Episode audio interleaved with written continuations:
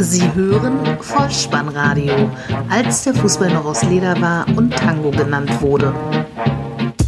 Herzlich willkommen und hallo zum Vollspannradio, der Podcast unter dem Motto, als der Fußball noch aus Leder war und Tango genannt wurde. Mein Name ist Dirk, auf Twitter unter @vollspannradio und @spike_deh unterwegs und ich begrüße euch ganz recht herzlich zur 120. Ausgabe des Vollspannradios, der VSR 094 mit dem Titel Heidels Hut, die Nachlese zum Spieltag Nummer 23. 26 Tore in acht Bundesligaspielen, drei kreuzdumme Platzverweise und mindestens drei Vereine sind an diesem Wochenende nicht konkurrenzfähig. Der königsblaue Sportvorstand nimmt seinen Hut und beim anderen Wurstfabrikanten der Liga wird forsch eine Transferoffensive verkündet. Viel Spaß. Die Momente des Spieltages. Ohne Umschweife geht es hinein ins Bremer Weserstadion am Freitagabend. Der Unparteiche der Partie, Herr Hartmann aus Wangen, 42.000 Zuschauer sahen ein letztlich leistungsgerechtes Unentschieden 1 zu 1 der Halbzeitstand. Das war auch der Endstand. Die erste Halbzeit geht an den VfB, die zweite Halbzeit, obwohl torlos, an die Gastgeber. Wir sehen das schnellste Stuttgarter Ligator seit über sechs Jahren. Zweite Spielminute, ein langer Ball von Beck, Gomez verlängert und Zuber kreuzt vor Shahin. Er nimmt ihn so aus dem Spiel und bleibt vor Pavlenka ruhig, schiebt ins kurze Eck ein 0 zu 1. In Spielminute 9 hätten die Schwaben in Person von Mario Gomez erhöhen können. Der ist nämlich nach einer Unaufmerksamkeit der Hausherren durch. Allein vor dem Bremer Torhüter verzögert er jedoch statt den Abschluss zu suchen und so bleibt es beim 0 zu 1. Auf Bremer Seite hat Milot Rashica einige Male die Möglichkeit für den Ausgleich zu sorgen. In der 15. Spielminute zielt er aus 14 Metern knapp am rechten Pfosten vorbei. In der 20. hat er eine Gelegenheit. In der 30. hat er freies Schussfeld nach einem abgeblockten Versuch von Maximilian Eggestein nutzt er aber die Möglichkeit aus wenigen Metern nicht und in der 33. hat er abermals die Möglichkeit, das 1 zu 1 zu erzielen. Ehe in der 44. Spielminute erneut Mario Gomez die Möglichkeit verpasst, die Führung für die Stuttgarter noch auszubauen. Er scheitert im Strafraum vor Pavlenka, er schießt ihn lediglich an. Den Halbzeitstand von 1 zu 1 stellt dann Klaassen in der 45. Minute doch noch her mit einem trockenen Schuss ins linke Toreck. Die Vorarbeit kam von Max Kruse. Im zweiten Spielabschnitt sehen wir den SV Werder Bremen zwingender. Sie drängen auf die Führung. Stuttgart hingegen spielt viele leichte Fehlpässe und kreiert kaum noch Chancen. In der 61. Spielminute kommt dann Claudio Pizarro zu seinem 464. Bundesliga-Einsatz. Damit teilt er sich nun den Platz 20 in der ewigen Bestenliste mit Harald Toni Schumacher und Lothar Matthäus Schain hat in der 71. Spielminute eine Gelegenheit, Pizarro selbst in der 75. und die größte Möglichkeit für die Bremer äh, dann zur Führung in der 79. Minute, nachdem Zieler einen Schuss von Gabriel Selassie pariert und Langkamp im Nachschuss aus drei Metern die Kugel über das Tor setzt. Am Ende steht also eine frühe Führung für die Weinziel 11 und ein später Ausgleich noch in Halbzeit 1 für die Weserstädter. Die zweite Halbzeit bleibt torlos, von daher leistungsgerechtes Remis. Der erste FSV Mainz 05 feiert in der Partie gegen den FC Schalke 04 einen hochverdienten Sieg. 1 zu 0 nach 45 und 3 zu 0 nach 90 Minuten, 26.005 Zuschauer und Herr Jablonski aus Bremen an der Pfeife. Vor diesem Spiel hatten die Rheinhessen drei Niederlagen und 1 zu 11 Tore aufzuweisen. Was machen die Mainzer? Sie verlängern den Vertrag mit Trainer Sandro Schwarz bis 2022 unter der Woche. Und der FC Schalke 04 enttäuscht in allen Belangen. Blutleer, leblos, Zweikämpfe verweigert, sie kamen einfach nicht in die Gänge und auf fast jede Spielszene in der Zusammenfassung folgte ein Schnitt auf die Reaktion des Sportvorstandes Christian Heidel. Warum? Christian Heidel verlässt spätestens am Saisonende den FC Schalke 04, hat seinen Vertrag auf eigenen Wunsch aufgelöst, ohne Abfindung, wie er betont, und seinen Rücktritt angeboten. Er nimmt also seinen Hut und verweist im Interview nach dem Spiel sinngemäß darauf, dass er ja gesamtverantwortlich sei und bis zum Sommer auch noch alles okay gewesen wäre. Danach entbrannten Diskussionen um seine Person. Er verweist auf den Blätterwald und darauf, dass er auf dem Weg sei, den Respekt zu verlieren.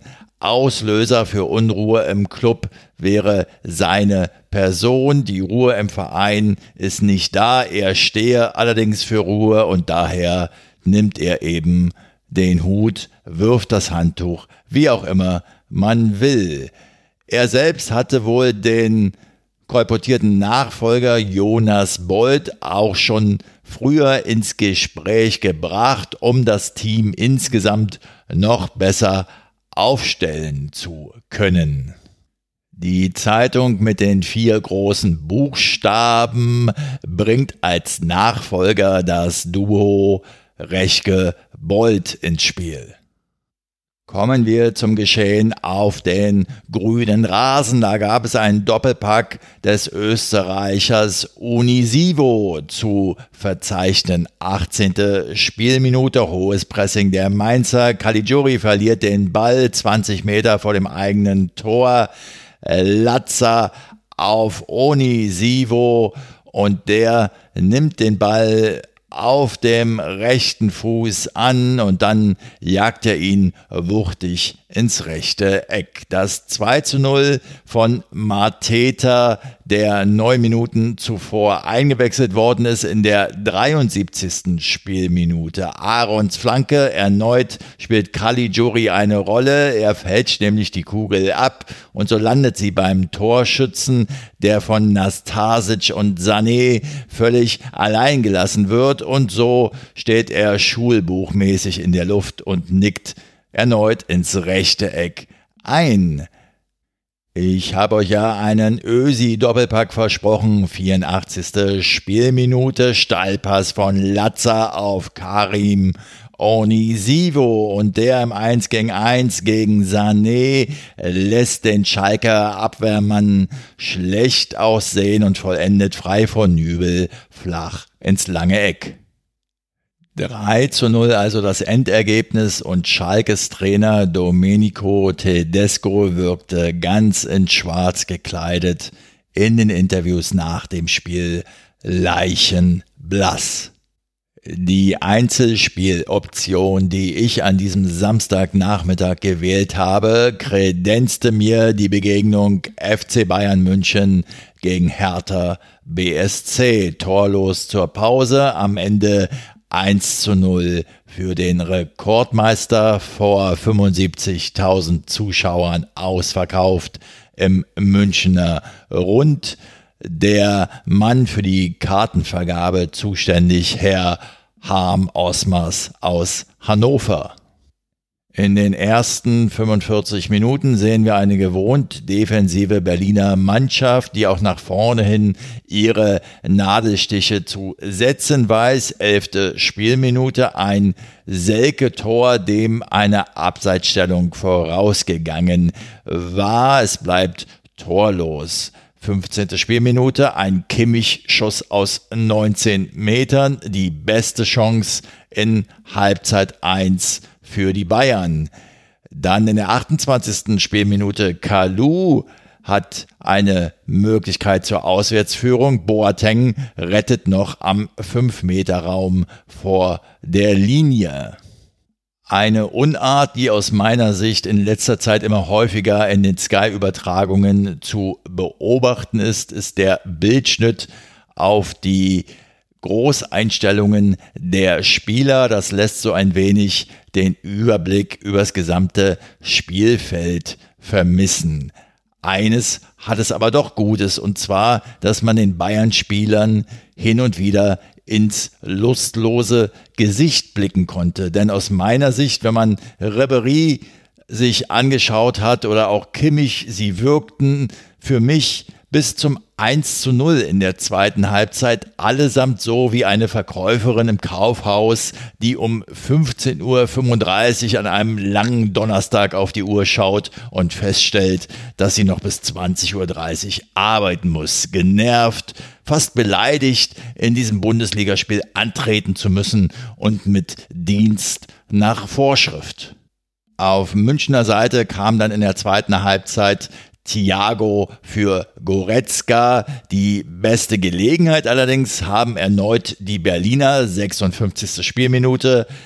Kalu, Selke, Duda und erneut Davi Selke. Kimmich rettet kurz vor der Linie. 58. Spielminute. Kingsley Coman kommt für Franck Ribery.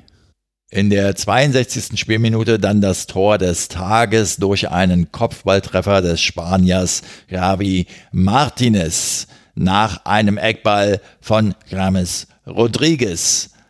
Der Ball wird an den Rand des 5-Meter-Raums getreten. Martinez kommt vor Hertha Goalie Jahrstein an das Leder. Es gilt die Torhüterregel. Wenn er rauskommt, muss er ihn haben. Er hat ihn nicht und so landet die Kugel im linken Toreck zum 1 zu 0. 67. Spielminute. Kingsley Coman muss schon wieder das Spielfeld verlassen. Leider verletzt. Nur neun Minuten auf dem Platz. Für ihn kommt Thomas Müller. In der 84. Spielminute gibt es noch eine rote Karte für den Hertaner Rekik nach einem Foul an Robert Lewandowski. Aus meiner Sicht hat sich das Ganze so zugetragen. Es gab einen Zweikampf zwischen den beiden. Beide am Boden. Beide stehen aber sehr schnell wieder auf. Doch als sie noch am Boden lagen, quasi in der Aufstehbewegung, sieht es so aus, als wolle Lewandowski Rekik mit dem Fuß im Gesicht, na sagen wir mal, zumindest touchieren. Das macht Rekik wiederum einigermaßen wütend, sodass er beide stehen inzwischen wieder zu einem Check mit Armeinsatz ansetzt und dafür eben die rote Karte sieht. Schlussendlich steht ein Arbeitssieg für die Bayern, der zunächst einmal bis zum Sonntag Punktgleichheit mit Borussia Dortmund bedeutet. Bayern-Trainer Kovac sprach nach dem Spiel davon, wir mussten Wille und Mentalität zeigen.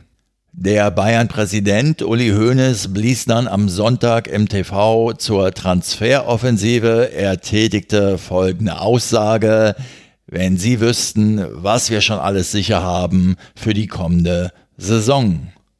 Wollen wir das wirklich wissen? Ist das wirklich gut oder würde es nicht eher Teile der Fanszene noch beunruhigen, ganz im Sinne eines ehemaligen Innenministers? Ihr wisst schon, der hier. Was sagt er eigentlich dazu?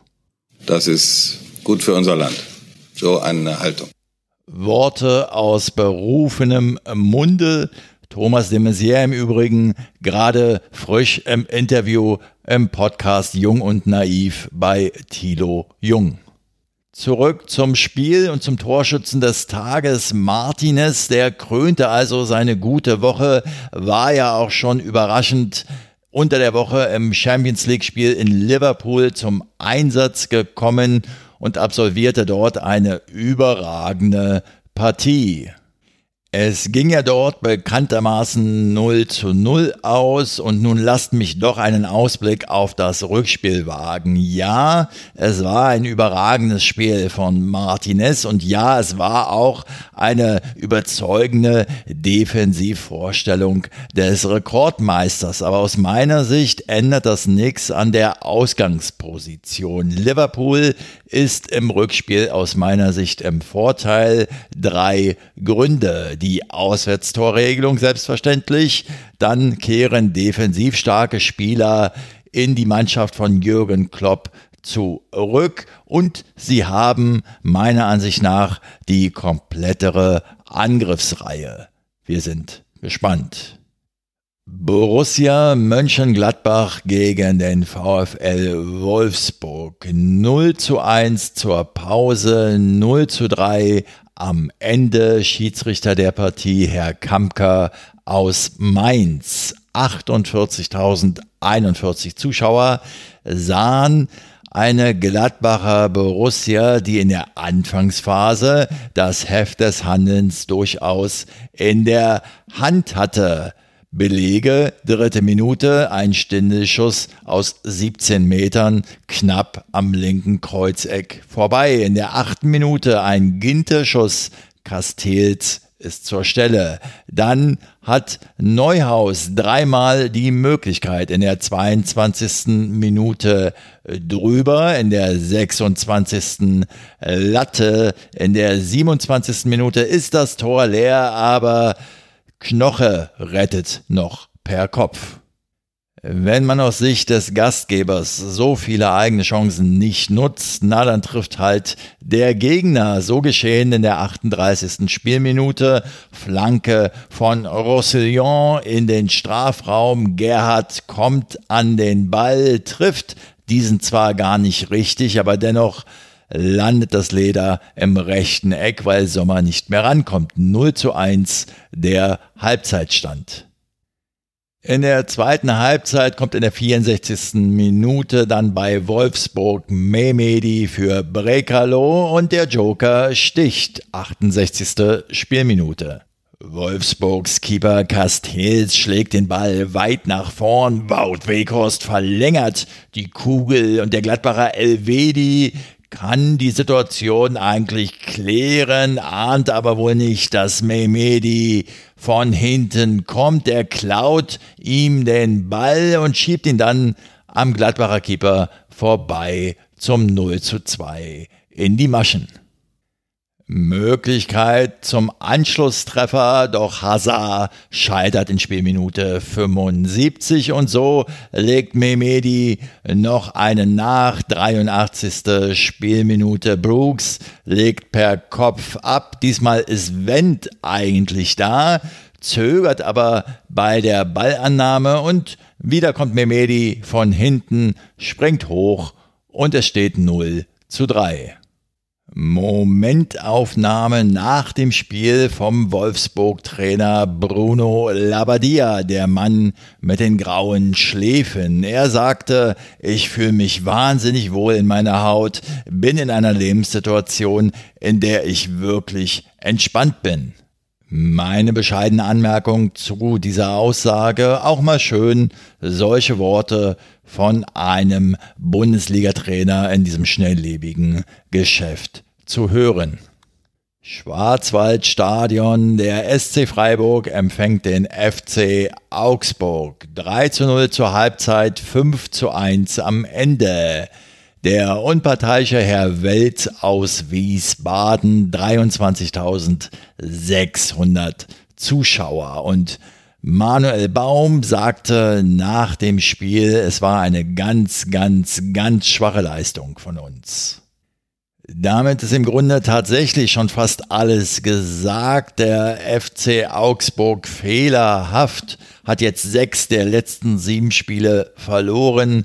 Die Freiburger pressten von Anfang an und provozierten so Ballverluste der Fuggerstädter. Sie hatten sie von Beginn an im Sack. Neunte Minute, weiter Abschlag von Schwolo. Kedira schlägt über den Ball. Nils Pedersen ist da. aus 11 Metern Linksschuss 1 zu 0. 30. Spielminute G fault Grifo, es gibt Freistoß und der gefaulte Spieler tritt selbst an, schlänzt den Ball in den linken Winkel. Ein Traumtor. 2 zu 0. Kurz vor der Halbzeit, 43. Spielminute, Eckball, Grifo, Kopfball, Nils Pedersen aus 5 Metern vor Kedira am Ball, Halbzeitstand 3 zu 0. In der zweiten Halbzeit kommt der FCA dann zum Anschlusstreffer. 52. Spielminute. G passt in den Lauf von Kedira. Es gibt ein Missverständnis der Freiburger Abrashi und Schwolo. Und so kann Kedira aus neun Metern frei ins linke Eck abschließen. Nur noch drei zu 1. Fast hätte Kuh in der 59. Minute noch auf 3 zu 2 verkürzt. Er verpasst diesen Treffer nur um Zentimeter.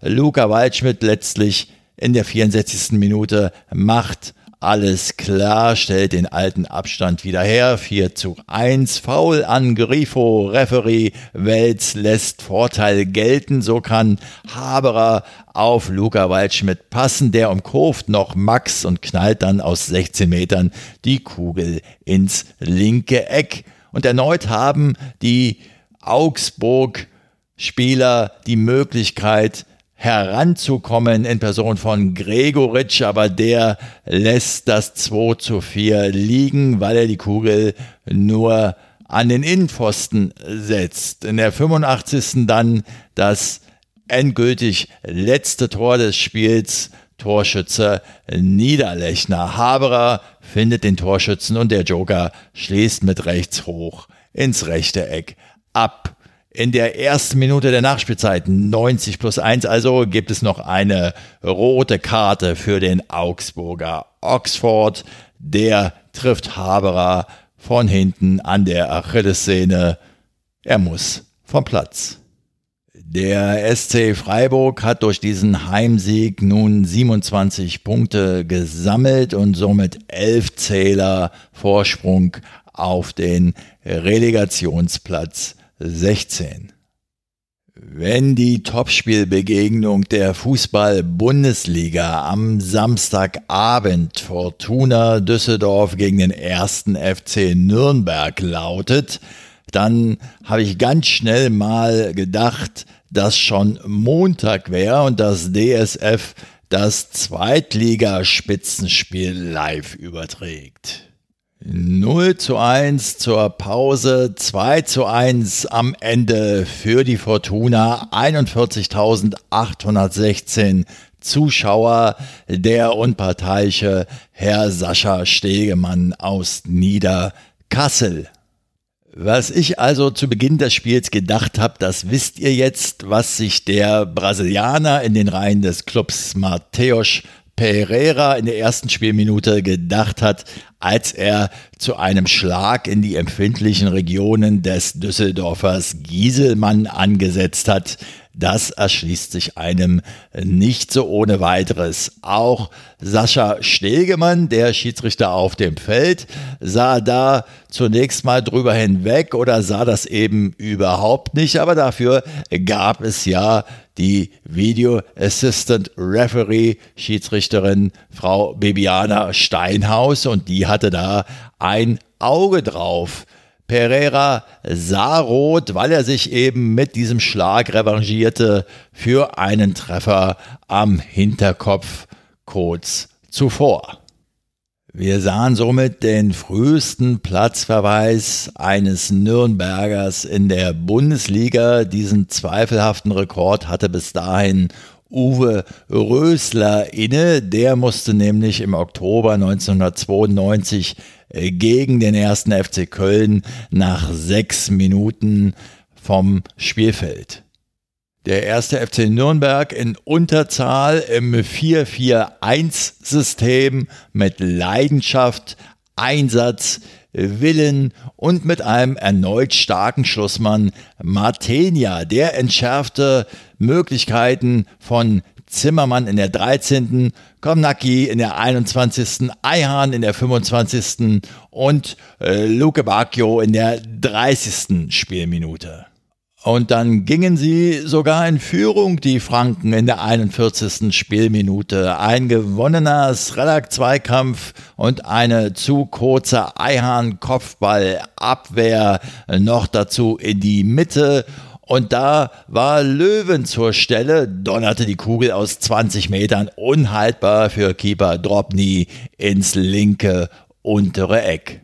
Die Mannschaft von Friedhelm Funkel macht sich in der zweiten Halbzeit auf, diesen Heimrückstand aufzuholen. Aber zunächst kann Martenia in der 48. Spielminute noch einmal glänzend parieren. In der 63. Spielminute gibt es dann den Ausgleich und erneut ist ein Nürnberger mit von der Partie entscheidend eine Luke Bacchio-Flanke lenkt Everton nämlich unbedrängt ins eigene Netz. Luke Bacchio hat in der 73. Spielminute dann noch die Möglichkeit auf 2 zu 1, ein Seitfallzieher, aber nicht erfolgreich. Stöger hat diese Möglichkeit in der 81. Minute. Es bleibt aber noch immer beim Unentschieden. In Spielminute 83 ist es dann soweit. Freistoß, Flanke von Stöger, Eihahn mit dem Kopf aus kurzer Distanz unbedrängt zur Stelle 2 zu 1. Ein letztlich verdienter Heimsieg, muss man sagen, wenn sich die Nürnberger doch etwas unbeholfen einstellen mit einem Eigentor und einer völlig unnötigen roten Karte in der ersten Spielminute. Matenia, guter Mann im Tor des Clubs. In der ersten Sonntagspartie des 23. Bundesligaspieltages trafen die Mannschaften Hannover 96 und Eintracht Frankfurt aufeinander. 0 zu 0 zur Pause, 0 zu 3 am Ende ein verdienter Auswärtssieg für die Hessen. Der unparteiische Herr Fritz aus Korb und 39.100 Zuschauer waren anwesend. Hannover 96 unter Trainer Thomas Doll bemüht zwar, aber doch einfach zu harmlos und zu Recht auf einem direkten Abstiegsplatz stehend. Die Treffer erzielte nur die SGE. 54. Spielminute, Jovic auf Rebic und der aus 13 Metern ins lange Eck 0 zu 1. 63. Spielminute.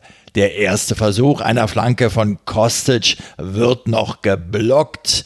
Er hat einen zweiten Versuch und dann landet das Leder bei Jovic und der ist aus sieben Metern vor dem Tor in zentraler Position völlig frei, nickt ein zum 0 zu 2. Schlusspunkt dann in der 90. 96 zwar im Angriff, doch die Kugel wird abgefangen. Jovic schickt Kostic und der ist über das halbe Feld unterwegs, sicher und trocken ins lange Eck zum 0 zu 3. Für Eintracht Frankfurt war es der sechste Sieg in Folge gegen die 96er. Das ist ein neuer Vereinsrekord und angesichts der Torschützen möchte man ausrufen, fantastisch. Und weil das Team um Adi Hütter unter der Woche in überzeugender Weise ins Achtelfinale der Europa League eingezogen ist, dürfen wir uns nun alle auf die deutsch-italienische Paarung Eintracht Frankfurt gegen Inter Mailand freuen. Das zweite Sonntagsspiel bot uns eine unterhaltsame Begegnung zwischen Borussia Dortmund und Bayer Leverkusen. 2 zu 1 der Halbzeitstand, am Ende 3 zu 1 für die Schwarz-Gelben. 81.029 Zuschauer, der unparteiische Herr Dingert aus Gries. den Start etwas verschlafen, aber die Führung dann doch in der 30. Minute für die Gastgeber. Eckball, Sancho und Sagadu enteilt Tar. Drei Meter vor dem Tor hält er den linken Fuß hin. 1 zu 0.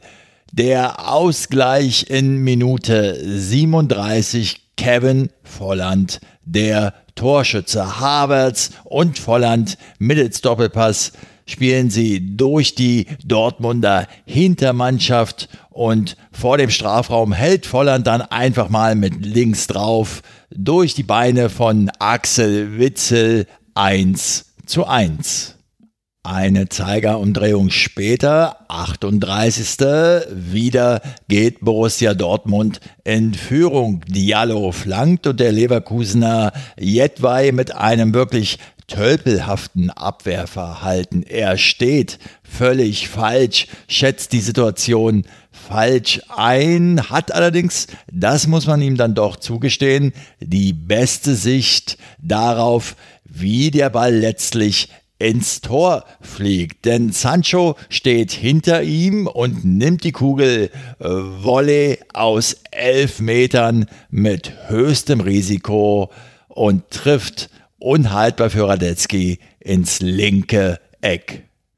Der Spitzenreiter baut seine Führung aus in Minute 60, 3 zu 1, flache Flanke von Hakimi, von zwei Leverkusenern noch unglücklich abgefälscht, landet die Kugel bei Mario Götze zentral im offensiven Rückraum. Und dass der über eine gute Schusstechnik verfügt, das weiß jeder. Und so nimmt er die Kugel aus 17 Metern, schießt direkt flach links unten ein. Die Leverkusener mit Trainer Peter Bosch, der ja zu Gast an alter Wirkungsstätte ist, kommen noch einmal heran. 75. Spielminute, Freistoß Julian Brandt und Tar von Weigel aus den Augen gelassen, verkürzt auf 3 zu 2. Durch diesen ersten Heimsieg nach fünf sieglosen Pflichtspielen hält Borussia Dortmund den drei Punkte Vorsprung auf Verfolger Bayern München aufrecht. Damit hat das Vollspannradio die Momente des 23. Bundesligaspieltages für euch wieder pflichtbewusst zusammengekehrt. Und weil das Vollspannradio ja grundsätzlich äh, gegen Montagsspiele ist, bleibt die heutige Partie auch Unerwähnt. Nur so viel, Julian Nagelsmann ist zu Gast bei seinem neuen Arbeitgeber und in Leipzig gehen die Menschen ja gerne mal montags raus zur Wendezeit damals, Stichwort friedliche Revolution, ja durchaus mit einem guten Ansinnen. In den letzten Jahren konnte man dies leider nicht immer behaupten. Seid euch allzeit bewusst, wir sind mehr. Was uns jetzt noch fehlt, ist die Vorschau auf den kommenden Spieltag. Wieder in Form eines Toto-Tipps. Dabei steht die 1 für Heimsieg, die 0 für Unentschieden und die 2 für Auswärtssieg. Auf geht's. Der Toto-Tipp. Am Freitag, 1. März, 20.30 Uhr, FC Augsburg gegen Borussia Dortmund 2. Samstag dann der FC Schalke 04 gegen Fortuna Düsseldorf 0. Bayer Leverkusen gegen den SC Freiburg 1. Eintracht Frankfurt gegen die TSG 1899 Hoffenheim 2. Hertha BSC gegen den ersten FSV Mainz 05 0. Der erste FC Nürnberg trifft auf Leipzig 2. Am Samstagabend dann das Topspiel Borussia Mönchengladbach gegen den FC Bayern München 2. Am Sonntag VfB Stuttgart gegen Hannover 96 1 und der VfL Wolfsburg empfängt Werder Bremen 1. Damit sind wir am Ende dieser Episode angelangt und weil diese Aufnahme in der Oscar-Nacht entstanden ist, möchte ich euch auch eine dementsprechende Empfehlung ans Herz legen. Es ist zwar noch ein wenig hin, aber so habt ihr es zumindest schon mal in eurem Kalender. Das 11 mm Fußball Filmfestival startet vom 21.03. bis 25.03. Dieses Mal sogar mit Fußballserien in Berlin im Kino Babylon. Das war's. Ich hoffe, ich konnte euch wieder ein wenig Kurzweil bereiten. Ich hoffe, es hat euch gefallen. Wenn das so ist, dann lasst es mich wissen. Ihr findet alle Kontaktmöglichkeiten des Vollspannradios auf der Website bolzenundruppen.potspot.de. Unterstützt das Vollspannradio gern direkt finanziell. Gebt mir mal einen kleinen Kaffee aus mit Milch bitte, denn ich kann euch sagen, Erwerbsminderung ist kein Zuckerschlecken. Informationen dazu, wie ihr das Vollspannradio unterstützen könnt, findet ihr in den Show Notes und auf der Unterstützenseite des Vollspannradios. Vielen Dank. Abonniert das Vollspannradio kostenfrei, denn so verpasst ihr keine weitere Episode. Folgt mir auf Twitter unter @vollspannradio und ansonsten sind natürlich Bewertungen und Rezensionen auf iTunes auch immer gern genommen. Das Wichtigste allerdings ist, ihr empfehlt das Vollspannradio weiter. Vielen Dank dafür, vielen Dank für eure Zeit, vielen Dank für euer Vertrauen in diesen Podcast und auch dieses Mal verabschiede ich mich wieder mit dem Hinweis für den Fall, dass ihr die Kugel mal wieder im Netz unterbringen wollt. Kopf, Innenseite, Außenriss und Hacke. Nein, nur mit dem Vollspann geht er rein. Vielen Dank. Ciao. Sie hörten Vollspannradio. Vollspannradio. Vollspannradio. Vollspannradio. Vollspannradio. Vollspannradio.